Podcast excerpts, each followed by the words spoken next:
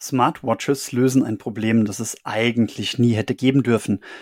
Und damit werden sie selbst zum Problem. Warum das so ist, das klären wir nach dem Intro.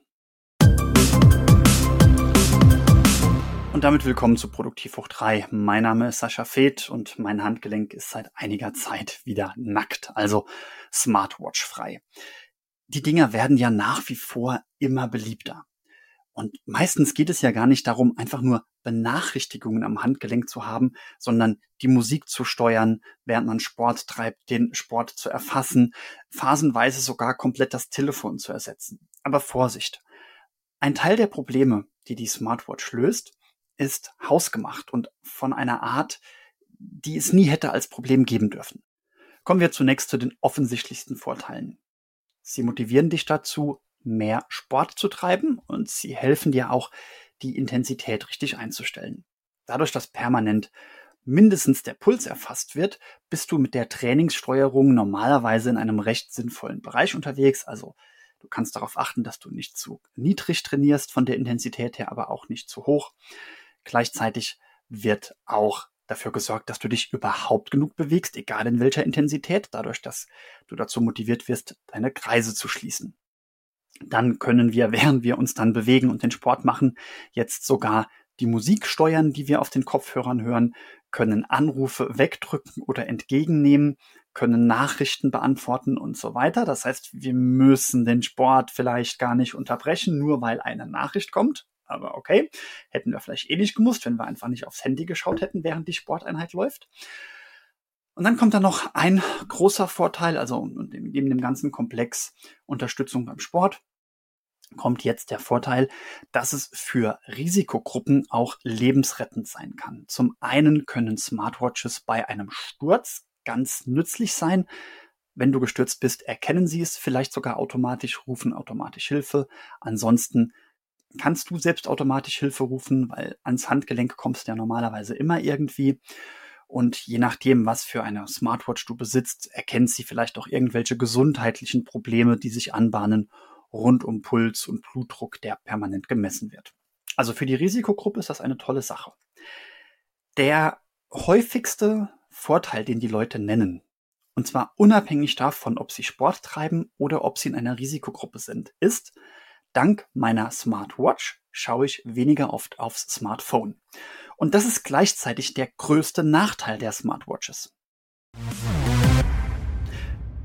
Moment, ist es nicht eigentlich gut, wenn wir weniger oft aufs Smartphone schauen? Naja, das ist genauso gut, wie wenn du Schnupfen hast, dir die Nase zu putzen. Du wirst dich ganz übel fühlen, wenn du nicht die Nase putzt. Gleichzeitig ist dir aber auch klar, dass der Schnupfen davon nicht weggeht. Es geht nur der Rotz weg, aber nicht der Schnupfen. Entschuldige die präzise Wortwahl. Wenn du jetzt also sagst, ich benutze eine Smartwatch oder ich brauche eine Smartwatch, um weniger oft aufs Smartphone zu schauen, ist dann das nicht eigentlich ein Resignieren vor der Smartphone-Sucht? Knickst du dann nicht eigentlich ein und sagst, ja, ich weiß, ich bin Smartphone-süchtig, ich schaue zu oft aufs Smartphone, ich werde das Problem nicht lösen, sondern ich werde das Problem reduzieren, so dass die, die außenrum sind, das Gefühl haben, dass ich weniger oft aufs Smartphone schaue. Übrigens, Deine Umgebung merkt sehr wohl, ob du via Smartwatch abgelenkt bist oder via Smartphone. Ich gehe sogar so weit zu sagen, ob jemand im Gespräch den Blick von mir abwendet, um mehrere Sekunden auf seinem Telefondisplay zu sein oder mehrere Sekunden auf seinem Smartwatch-Display zu sein, ist mir als Gesprächspartner gleichermaßen unegal. Also es nervt mich eigentlich gleichermaßen. Also du gehst damit nicht wirklich in eine sozial erwünschte Situation über, weil du nur kurz aufs Handgelenk schaust. Denn Du schaust nicht nur auf die Uhrzeit und dein Gegenüber merkt, dass du nicht nur auf die Uhrzeit schaust. Also, du hast eigentlich ja nur den Suchtmoment verkürzt, weil der Moment, wo du etwas aus der Hosentasche ziehst und entsperren musst, dieser Moment fällt weg.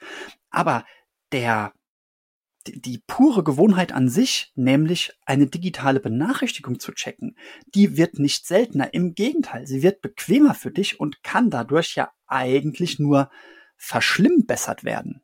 Ich will dir das Thema Smartwatch wirklich nicht madig machen.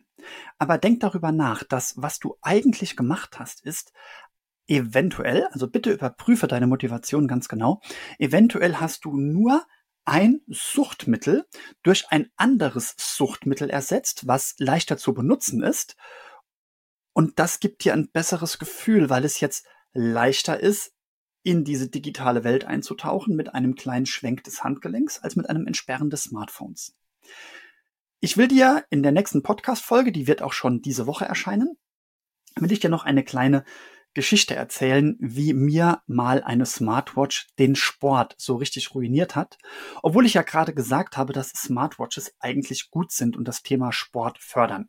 Das machen wir aber in einer separaten Folge. Und bis wir uns in dieser separaten Folge, wo ich dir diese kleine Geschichte erzähle, das nächste Mal höre, hören, denk bitte daran, du bist nur noch eine Next Action vom Erfolg entfernt. Also Augen weg vom Smartphone, Augen weg von der Smartwatch und nach vorne gerichtet.